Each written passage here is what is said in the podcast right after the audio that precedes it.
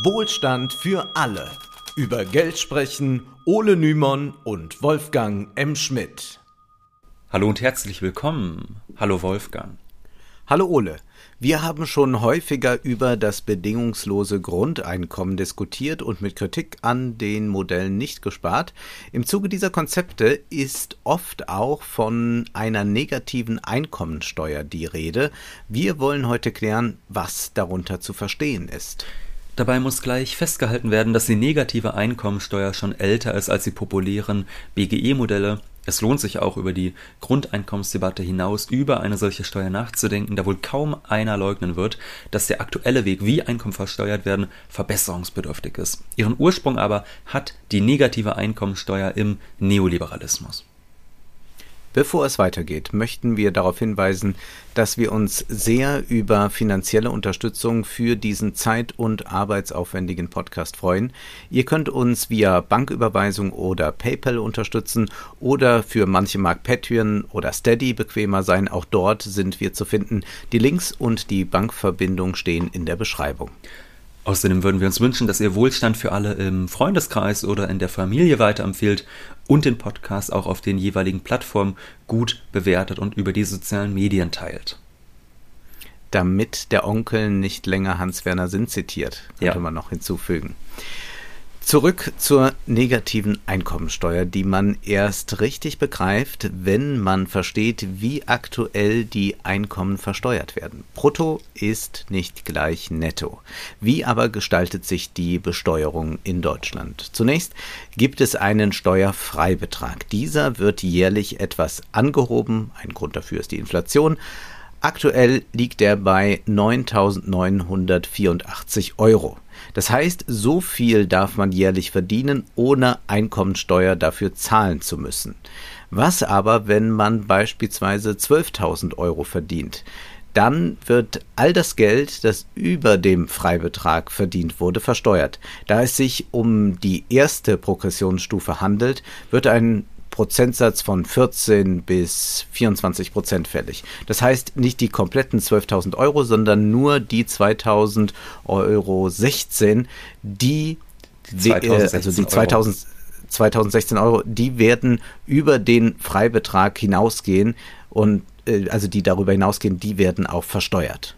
Die Details der Progression, die ersparen wir uns jetzt mal. Wichtig ist nur zu wissen, dass es verschiedene Steuerklassen gibt und es zum Beispiel eine Rolle spielt, ob man verheiratet ist oder ob man Kinder hat. Äh, Beides mindert in der Regel den Steuersatz. Kinderlose Singles werden in Deutschland am stärksten steuerlich belastet und daran erkennen wir zweierlei. Einmal, dass der Staat jene belohnt, die für die Reproduktion sorgen. Deshalb gibt es einen Kinderfreibetrag und es scheint offenbar auch ein Ideal von Zusammenleben zu geben, was gar nicht unbedingt was damit zu tun haben muss, ob man dann wirklich Kinder großzieht oder nicht. Also belohnt werden ganz klar verheiratete Paare. Und das Letzteres besonders problematisch ist, das muss man im Jahr 2022 nicht weiter ausführen. Das Ehegattensplitting kann jedenfalls sehr entlastend für Verheiratete sein. Je mehr man verdient, desto mehr lohnt sich das Splitting. Bis zu 16.000 Euro können so an Steuern gespart werden. In Österreich beispielsweise gibt es das nicht. Dort werden die Ehepartner getrennt voneinander besteuert. Das Ehegattensplitting stammt aus längst vergangenen Tagen und sollte die sogenannte Hausfrauenehe stabilisieren. Der Mann verdiente das Geld und die Frau blieb zu Hause. Würde der Gatte nun wie ein Single behandelt werden, könnte der Steuerfreibetrag seiner Gattin überhaupt nicht genutzt werden, da sie ja gar nichts verdient. Beim Splitting aber wird auch der Steuerfreibetrag der Frau mit eingerechnet. Nehmen wir an, der Mann verdient 40.000 Euro im Jahr. Knapp 10.000 Euro wären Freibetrag.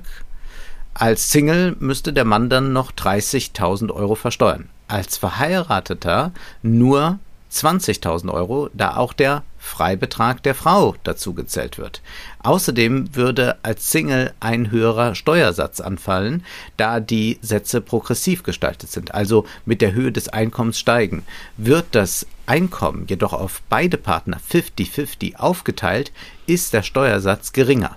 Wenn beide gleich viel verdienen, macht das Splitting natürlich keinen Unterschied. Allerdings ist das nur selten der Fall. Eher verleitet dieses Modell sogar dazu, dass ein Partner in der Ehe weniger arbeitet, um den steuerlichen Vorteil zu nutzen.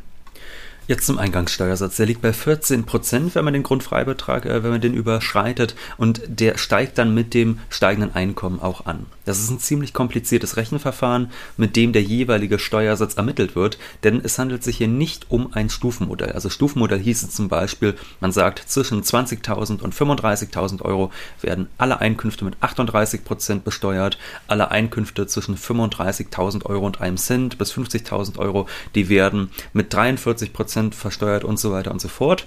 Solche Vorschläge, die gibt es immer wieder. Friedrich Merz schlug 2003 ein dreistufiges Steuermodell vor, das auf einen Bierdeckel passen sollte.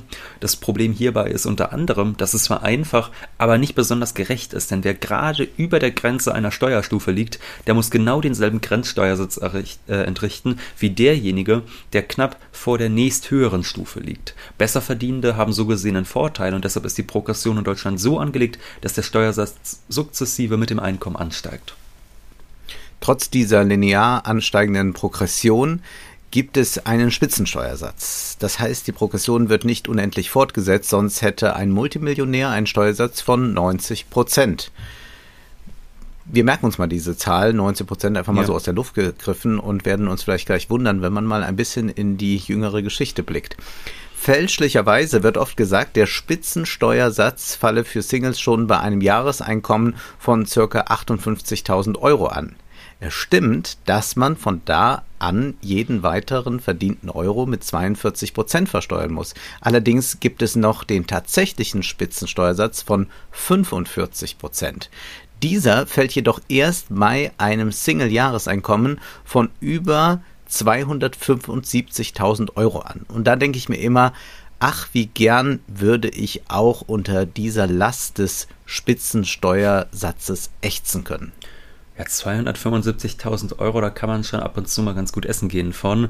Das mal grob mhm. zu unserem deutschen Modell. Es gibt allerdings auch Länder mit Stufenmodellen, zum Beispiel Österreich, Australien oder Großbritannien, aber auf die wollen wir nun nicht näher eingehen. Bevor wir zur negativen Einkommensteuer kommen, müssen wir noch einen letzten Schritt tun. Wir müssen über Sozialbeiträge sprechen. Gemeint sind damit die von Arbeitgebern und Arbeitnehmern getragenen Abgaben für die verschiedenen Zweige der Sozialversicherung. Momentan schaut das in Deutschland folgendermaßen aus. Zu entrichten sind 14, 13,6 für die Krankenversicherung, 18,6 für die Rentenversicherung, 3,05 in der Pflegeversicherung und 2,4 in der Arbeitslosenversicherung. Das ist nicht wenig, auch wenn es geteilt wird, aber deshalb haben wir ein relativ stabiles System und mit einem Krankenhausaufenthalt droht uns nicht gleich wie in den USA eine horrende Rechnung, die dann zu Verschuldungen führt. Viele Konzepte der negativen Einkommensteuer sehen vor, dass die Sozialbeiträge verschwinden. Man also auf den ersten Blick mehr Netto vom Brutto hat. Wir werden sehen, dass dies mit Vorsicht zu genießen ist. Deutschland wird gerne als Hochsteuerland bezeichnet. Der Volkswirt Stefan Bach schreibt in seinem Buch Unsere Steuern dazu Folgendes. Bei den reinen Steuern liegt Deutschland unter dem OECD-Durchschnitt von 24,5 Prozent des Bruttoinlandsprodukts. Aber die Sozialbeiträge, die sind vergleichsweise hoch Dafür ist man allerdings recht gut versichert. Wofür gibt der Staat nun das meiste Geld aus? Mehr als die Hälfte der Staatsausgaben, insgesamt ein Viertel des BIP, gibt der Staat für soziale Sachleistungen aus, zum Beispiel für Rente, Grundsicherung oder Arbeitslosengeld. Stefan Bach schreibt, auf den ersten Blick ist unser Staat tatsächlich Sozialstaat, denn er gibt mehr als die Hälfte seines Geldes für Soziales aus. Daran enthalten sind allerdings die Versicherungsleistungen für Rente, Arbeitslosengeld, Krankheit und Pflege, die 2015 mit 20 Prozent des BIP zu Buche schlagen. Sofern dafür vorher Sozialbeiträge gezahlt wurden, findet keine Umverteilung im Sinne von Steuern statt, denn es handelt sich eher um Versicherungsleistungen. Ferner gibt es noch viele Förderprogramme und Subventionen für Familien oder Bildung, die nicht nur an die Armen gehen. Die echten Sozialleistungen für die Armen, also Hartz IV, die Grundsicherung im Alter, das Wohngeld und die Sachleistungen der Sozialämter machen nur 2,8 Prozent des BIP aus. 2,8 Prozent. Festhalten können wir an dieser Stelle, dass es ein gern kolportiertes Märchen ist, wonach der deutsche Staat so viele Steuern vor allem für die Finanzierung der Sozialleistungen erhebt. Von der sozialen Hängematte ist dann oft in der konservativen Presse die Rede. Getan wird so, als profitiere vom Sozialstaat besonders, wenn nicht arbeitet. Das ist schlichtweg falsch. Ja, die Sozialausgaben sind hoch, aber davon profitieren wir alle, die wir mal in Rente gehen, mal krank werden, vielleicht mal den Job verlieren. Der neoliberale Ökonom Milton Friedman macht sich in seinen Werken immer wieder geradezu darüber lustig, dass der Sozialstaat die Menschen vor Pech und Unglück, etwa im Falle von Krankenversicherung und Waisenrente, zu schützen versuche. Wir sagen hier ganz klar Nein. Das Pech zu verweisen oder krank zu werden, beziehungsweise das Unglück zu verweisen oder krank zu werden, bleibt ja. Nur soll ein Sozialstaat dafür sorgen, dass sich das Unglück nicht noch durch erhebliche ökonomische Probleme vergrößert. Jetzt ist der Name Milton Friedman schon gefallen. Er hat das Konzept negative Einkommensteuer in mehreren Büchern popularisiert. In Chancen, die ich meine. Da rechnen Milton Friedman und seine Frau Rose im Kapitel zu Steuern und Sozialabgeben zunächst mit Roosevelts New Deal ab. Ganz kurze Frage, Wolfgang, noch zwischendurch. Ist äh, Chancen, die ich meine, die Übersetzung von Free to Choose? Ja, da gibt es ja auch diese genau. herrliche Serie. Ja, unbedingt ne? anschauen, unbedingt anschauen. Die läuft immer ganz, ganz toll ab. Und zwar Milton Friedman fährt so eine halbe Stunde durch die Welt und zeigt, guck mal hier, freier Markt, das geht allen immer besser. Und dann trifft er eine halbe Stunde auf Leute und diskutiert mit denen, was halt bedeutet, die stellen dem großteils unkritische Fragen und er darf dann nochmal sagen, was er immer sagt. Also sehr, sehr lustig, oder? Ja, das ist äh, Gold wert. Ähm, aber das ist eine Serie, die enorm einflussreich war. Mhm denn sie war auch im deutschen Fernsehen zu sehen damals. Ja, und im amerikanischen ohnehin. Und ich würde sagen, es wird dann recht schnell redundant. Aber ich glaube, wenn man so ein bisschen die USA verstehen will, da muss man wahrscheinlich mal so eine Folge Free to Choose sehen. Man muss wahrscheinlich auch ähm, eine Folge The Apprentice mit Donald Trump sehen. So, ich glaube, so ein paar Sachen, die gibt es ja Gott sei Dank auch auf YouTube zu sehen, diese Sachen. Äh, das lohnt sich schon sehr, äh, sowas mal nachzuschlagen. So, und dieses, da gibt es auch ein Buch zu, ja, Chancen, die ich meine im Original Free to Choose, und da rechnen Friedman und seine Frau Rose im Kapitel zu Steuern und Sozialabgeben und Sozialabgaben eben mit dem New Deal ab von Roosevelt und sagen, ja gut, da gab es zwar eine Krise, aber hätte man denn die Staatsausgaben derart aufblasen müssen? Roosevelts Präsidentschaft, die sei ein Wendepunkt in der US-Geschichte. Zitat, der Glaube an die individuelle, individuelle Verantwortung, an das Laissez-faire, an eine dezentralisierte Regierung mit begrenzten Machtbefugnissen hatte einem Glauben an eine zentralisierte und allmächtige Regierung Platz gemacht. Von nun an heißt es dort, gewähre man dem Bürger Sicherheit von der Wiege bis zur Bahre. Und die Friedmen sprechen sogar von einer nationalen Zwangsversorgung für alle Bürger. Und wenn man das so versteht, wie sowas ideologisch dann auch vermittelt übers Fernsehen eingesickert ist, dann versteht man auch, warum dieser Ruf nach Healthcare for All in den USA für viele so ein rotes Tuch ist, was bei uns selbstverständlich ist. In dem Buch heißt es auch, der New Deal umfasste Programme, die Sicherheit vor Unglück und Missgeschick bieten sollten. Zum Beispiel ein soziales Wohlfahrtsprogramm, eine Alters- und Hinterbliebenenversicherung. Als sei das so wahnsinnig absurd, hm. dass man sowas eingeführt hat. Und es wird auch noch so ein interessanter Bezug zu Deutschland und zu Bismarck geschlagen, wie es denn sein kann, dass ausgerechnet Bismarck damit angefangen hat, eigentlich mit dem Sozialstaat. Und die Idee ist natürlich von äh, den beiden ganz simpel. Naja, klar, äh, Sozialisten und Adlige hängen halt am Staat wie verrückt. Und deswegen führen die sowas ein. Und deswegen ja. wäre auch der deutsche Adel dahinter gewesen und hätte also die deutsche Aristokratie hätte das auch mitgetragen. Das ist also die große These.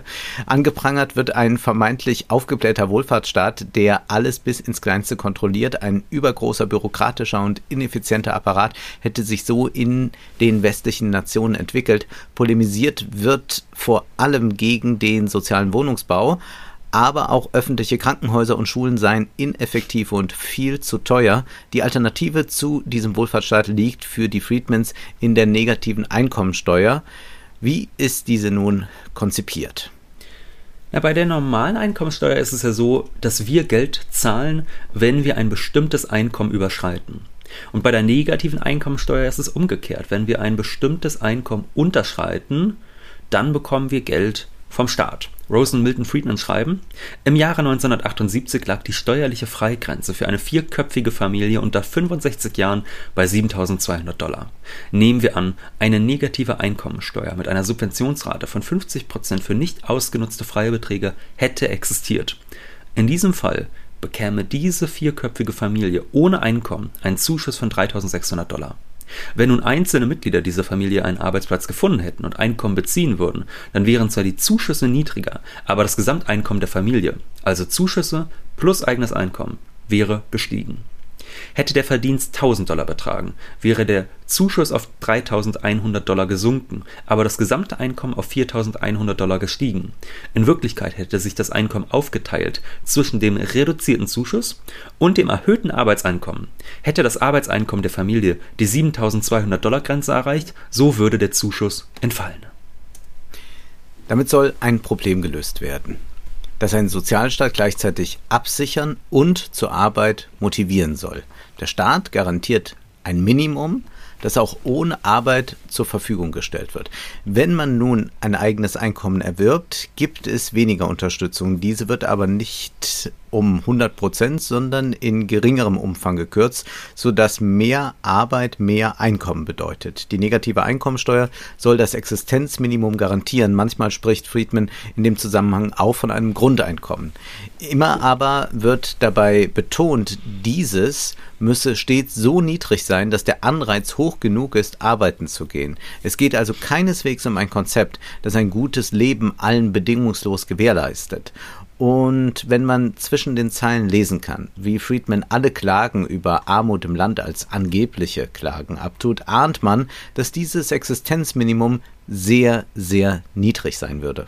Ja, die Eheleute Friedman, die kommen später noch einmal auf dieses Modellbeispiel zu sprechen, als es um die Realisierbarkeit geht. Die vierköpfige Familie würde mit der negativen Einkommensteuer keine Sozialleistung mehr erhalten, sondern der Staat zahlt ihnen die Steuerschuld von 50 Prozent dessen, was als steuerliche Freigrenze ihnen zustünde, wenn sie Geld verdienen würden. Ja, also sehr viele Konjunktive jetzt schon. Das sind dann mhm. also 3600 Dollar, denn die Freigrenze liegt bei 7200 Dollar. So. Jetzt räumen Friedman und seine Frau ein, dass im Jahr 1980, als das Buch erschien, eine von Sozialleistungen lebende, vierköpfige Familie mindestens 6000 Dollar, in manchen Bundesstaaten sogar bis zu 12.000 Dollar pro Jahr erhalte. Wollte man nun immerhin auf dieses Niveau kommen, dann müsste man die Subventionsrate auf 83,3 Prozent anheben. Das sei nicht nur teuer, es würde auch den Arbeitsanreiz erheblich reduzieren. Sonst müsste man diesen Steuerfreibetrag dann ja, erhöhen, ja. aber das würde dann auch wieder zu Problemen führen. Also Sie schreiben dann auch ganz klar, es ist ein Teufelskreis, aus dem es kein Entrinnen gibt. Deshalb, so die Schlussfolgerung, es geht ja um die politische Realisierbarkeit, wer könnte es machen? Es war ja dann die Idee, äh, man hat ja äh, es mit Nixon versucht, dann Reagan, aber die sind dann auch immer sehr äh, daran eigentlich gescheitert. Ähm, auf lange Sicht soll man dafür sorgen, so schlagen die Friedmans vor, die Zahl von Sozialleistungsempfängern wie auch die Höhe der Leistungen einfach zu verkleinern. Mit anderen Worten, man muss eigentlich den Sozialstaat erst einmal empfindlich schwächen und dann kann das durchaus ein attraktives Gegenmodell sein, das man da aus der Tasche zieht. Entscheidend ist für Friedmans die Idee, dass es um ein langsames Auflösen, so heißt es, der Sozialversicherung geht. So sollen die Bürger dazu gebracht werden, privat für die Rente vorzusorgen oder auch ihr Vermögen durch Sparen und Aktienkäufe aufzubauen.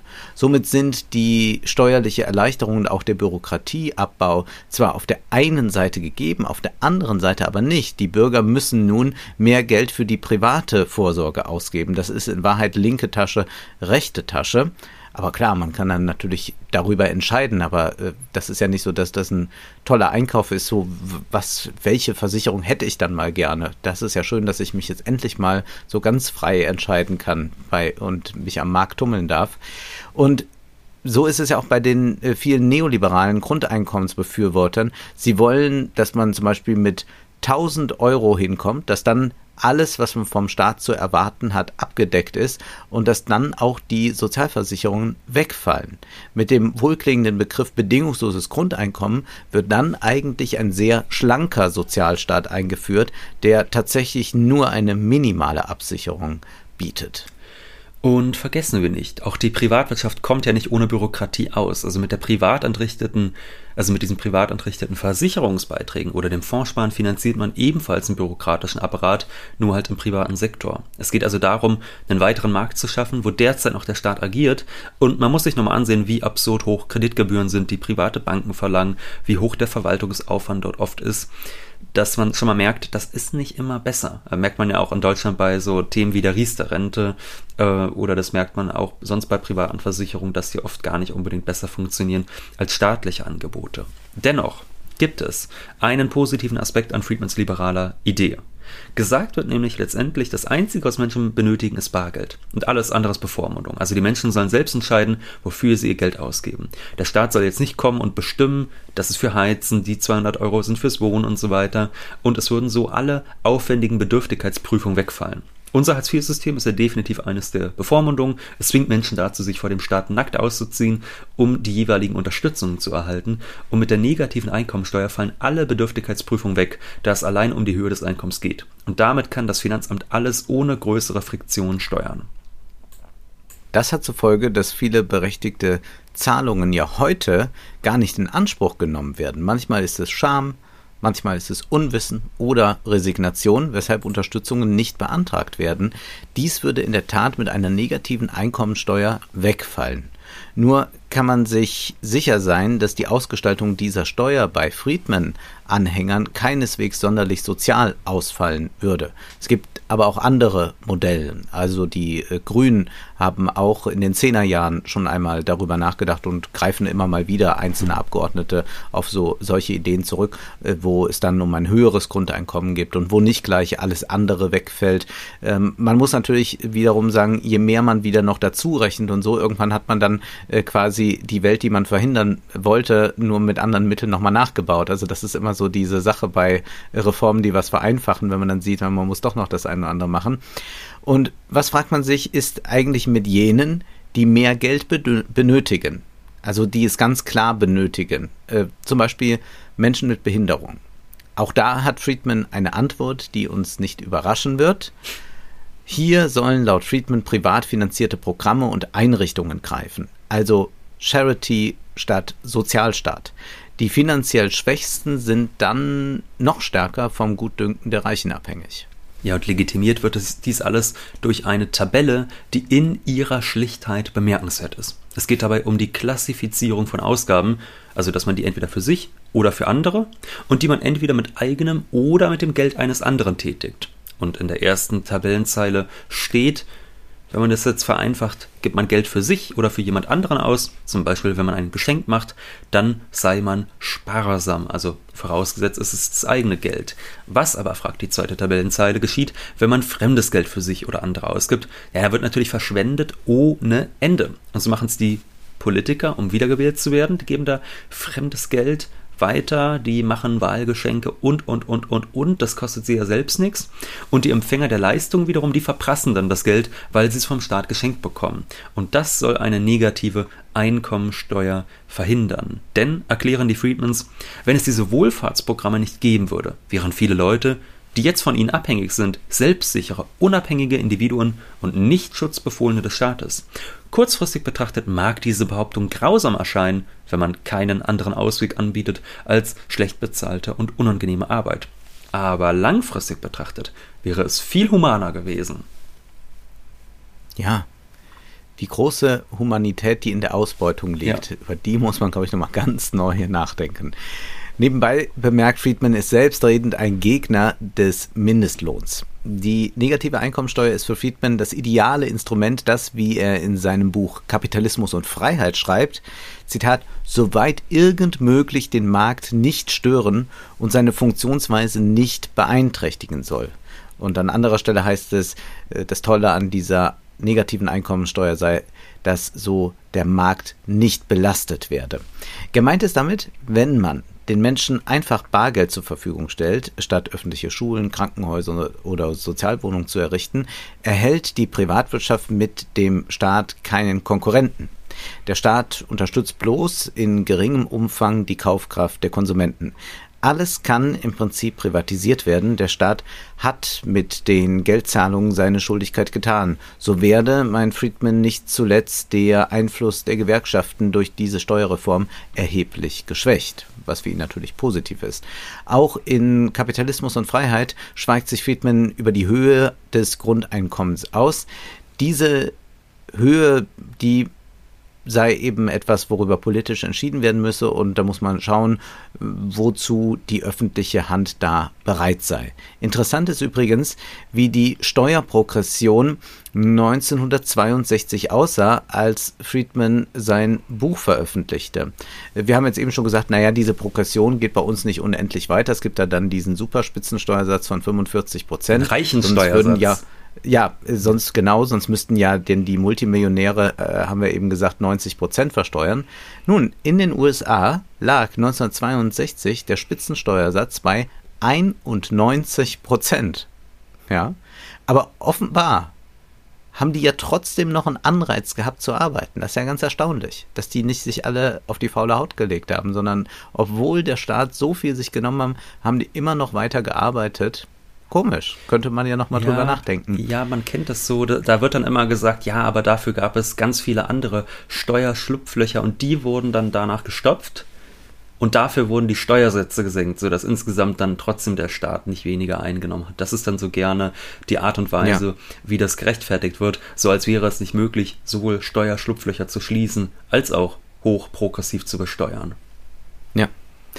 Friedman will nun eine Flat Tax, äh, dass also unabhängig von der Höhe des Einkommens ein einheitlicher Steuersatz gezahlt wird.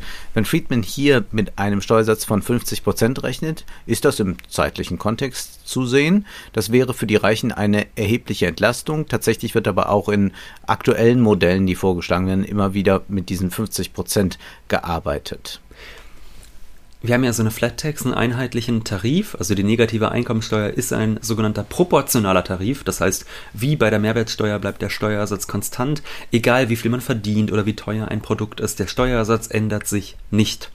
Argumentiert wird jedoch bei der negativen Einkommensteuer, dass es trotzdem so eine Art Progression gibt, indem ja das Grundeinkommen noch ausgezahlt wird. Davon profitieren jene am meisten, die wenig verdienen und das nimmt dann mit steigendem Gehalt ab oder umgekehrt formuliert, je höher das Gehalt steigt, desto höher ist dann der effektive Steuersatz. Das kannst du uns ja vielleicht mal mathematisch erläutern. Nun Milton Friedmans Negative Income Tax meint, Steuerschuld ist gleich der Steuersatz mal die Summe aus Markteinkommen minus Grundeinkommen. Äh, wobei in der Formel um Markteinkommen und Grundeinkommen eine Klammer gesetzt wird. Hm, wie machen wir das jetzt ein bisschen plastischer? Blicken wir, um das zu verdeutlichen, auf eine Person, die im Gegensatz zu dem oben genannten Beispiel ein gutes Einkommen hat. Sagen wir 4000 Euro im Monat rechnen wir mit einem Steuersatz von 50 Prozent. Also 0,5 mal in Klammern ein Einkommen von 4000 Euro minus Grundeinkommen 900 Euro. Dann ergibt dies 1550 Euro, die als Steuern zu zahlen sind. Der effektive Steuersatz liegt nun bei 38,75 Prozent. Je höher das Einkommen, desto geringer wird die Wirkung des Grundeinkommens und desto stärker nähert sich das Einkommen diesen 50 Prozent an. Und es leuchtet gleich ein, warum sich die negative Einkommensteuer eignet, um die Einführung eines Grundeinkommens praktisch bzw. funktional zu untermauern. Dass diese Steuerreform viel Bürokratie einsparen würde, liegt auf der Hand, jedoch sollten wir bei aller Funktionalität nicht vergessen, dass wir es in der Sphäre des Politischen mit Macht, mit widerstreitenden Interessen, mit Verteilungskonflikten zu tun haben. Wenn die Sozialversicherungen wegfallen würden, der BGE-Betrag noch dazu ziemlich niedrig wäre, könnte dies genau das Gegenteil einer sozialen Politik sein. Wenn man beispielsweise mit dem Grundfreibetrag von knapp unter 10.000 Euro arbeiten würde und den als Grundeinkommen veranschlagen würde, dann hätte man nicht viel gewonnen, denn dann würde jeder nur ca. 800 Euro pro Monat erhalten. Das wäre für jene, die keine Arbeit haben, zu wenig, um davon zu leben, zu wohnen und sich auch noch zu versichern. Und man muss aber auch festhalten, auf der anderen Seite, man könnte eine negative Einkommensteuer sozialer ausgestalten, wenn es dafür einen politischen Willen gäbe. Nun müssen wir festhalten, die negative Einkommensteuer ist nicht eine grundsätzlich neoliberale mhm. Idee. Und auch wenn sich äh, heute zum Beispiel äh, Grüne auf dieses Modell berufen, dann äh, berechnen sie das auch etwas anders, als Milton Friedman das vorschlägt. Sie nehmen dann zum Beispiel gern diese Rechenweise, die Juliet Rice Williams vorschlägt. Ähm, da fällt die Klammer dann weg und da ergibt sich dann ein etwas anderer Steuersatz daraus. Und dann geht es natürlich immer um die Fragen, wie hoch soll das Grundeinkommen sein und was soll dann noch zusätzlich abgedeckt werden werden, was ist mit Sozialversicherung und so. Es gab zum Beispiel auch einen Vorschlag 2007 von dem Ökonomen Peter Bofinger. Der sagte in einem Interview damals, der größte Zuwachs an Vollzeitarbeitsplätzen würde aus der Abschaffung der Minijobs kommen. Aber es geht nicht allein um die Zahl der neuen Stellen. Wir wollen zugleich ein anderes Ziel erreichen. Regulär arbeitende Beschäftigte sollen nicht mehr Arbeitslosengeld II beziehen müssen. Unser Ansatz will die Art verändern, wie der Staat mit Menschen im Niedriglohnbereich umgeht. Wenn die Leute in regulären Jobs mehr als 30 Stunden arbeiten und aufgrund der negativen Einkommensteuer davon leben können, dann halte ich das für besser als eine Kombination von Minijob und ALG 2. Und ganz sicher wären auch viele Vollzeitbeschäftigte im Niedriglohnbereich froh, nicht mehr als Aufstocker auf den Bezug von ALG 2 angewiesen zu sein. Wenn sie sich nicht mehr der Bürokratie aussetzen, ihre Vermögen anrechnen lassen und ihre Lebensverhältnisse offenlegen müssen, würde das für viele einen erheblichen Statusgewinn bedeuten. Jetzt 2007 schlugen mehrere Wissenschaftler eine Abschaffung der Minijobs vor, die ja derzeit noch ausgebaut werden, indem man die Gehaltsgrenze auf 530 Euro angehoben hat und dadurch kann dann die Sozialversicherung seitens der Arbeitgeber weitgehend umgangen werden und vielen Minijobbern droht de facto die Altersarmut. Mit der Abschaffung der Minijobs und der Reduktion von Hinzuverdienstmöglichkeiten zum ALG II wollten Bofinger und Co. gleichzeitig eine negative Einkommensteuer einführen. So sollten Vollzeitbeschäftigte Geringverdiener Steuergutschriften vom Finanzamt bekommen. Die heute veralteten Zahlen, die können wir jetzt mal ignorieren. Allerdings war es nicht wie bei Friedman gedacht, dass damit alles getan ist. Zusätzlich sollte für Geringverdiener das Kinder Kindergeld aufgestockt und ein Mindestlohn eingeführt werden. Bei Friedmans Konzept ist reizvoll, dass man es liest und denkt, endlich mal was Einfaches, klar Verständliches, aber so verlockend einfache Lösungen, wie sie die Friedmans vorschlagen, oft erscheinen mögen, so sehr werden diese Lösungen der komplizierten Wirklichkeit gar nicht so gerecht. Vielleicht muss eine ausdifferenzierte Gesellschaft auch damit leben, dass sie einen ausdifferenzierten Sozialstaat und ein ebensolches Steuermodell hat, was nicht heißt, dass alles so bleiben sollte, wie es ist. Grundsätzlich hat die negative Einkommensteuer Vorteile, doch sie ist nur wünschenswert, wenn dadurch die soziale Situation der Menschen wirklich verbessert wird und nicht einfach verlockende nominale Geldbeträge auf dem Kontoauszug zu sehen sind, während ein zum Beispiel durch Privatisierungen vorangetriebener Kostenapparat für einen jeden Einzelnen unaufhörlich steigt. Nun, am Ende dieser Folge möchten wir noch darauf aufmerksam machen, dass es etwas zu feiern gibt. Wolfgang, wir können verkünden, es sind jetzt drei Jahre Wohlstand für alle. Das sind sehr viele Folgen, sehr viele Spezials, auch schon einige Literaturfolgen und wir sind sehr, sehr froh und natürlich auch dankbar, dass so viele Menschen hier jede Woche dabei sind und deshalb wollen wir am 19. August um 20 Uhr einen Livestream auf unserem YouTube-Kanal geben und wir beantworten dann live Fragen aus dem Chat. Wer an dem Freitag keine Zeit hat, kann das Gespräch dann selbstverständlich nachträglich sich ansehen oder die Podcast-Version hören. Jetzt ist aber erst einmal Schluss für heute, denn Zeit ist Geld. Prosit. Das war Wohlstand für alle. Ihr könnt uns finanziell unterstützen über paypal.me-ole und Wolfgang oder über die in der Beschreibung angegebene Bankverbindung. Herzlichen Dank.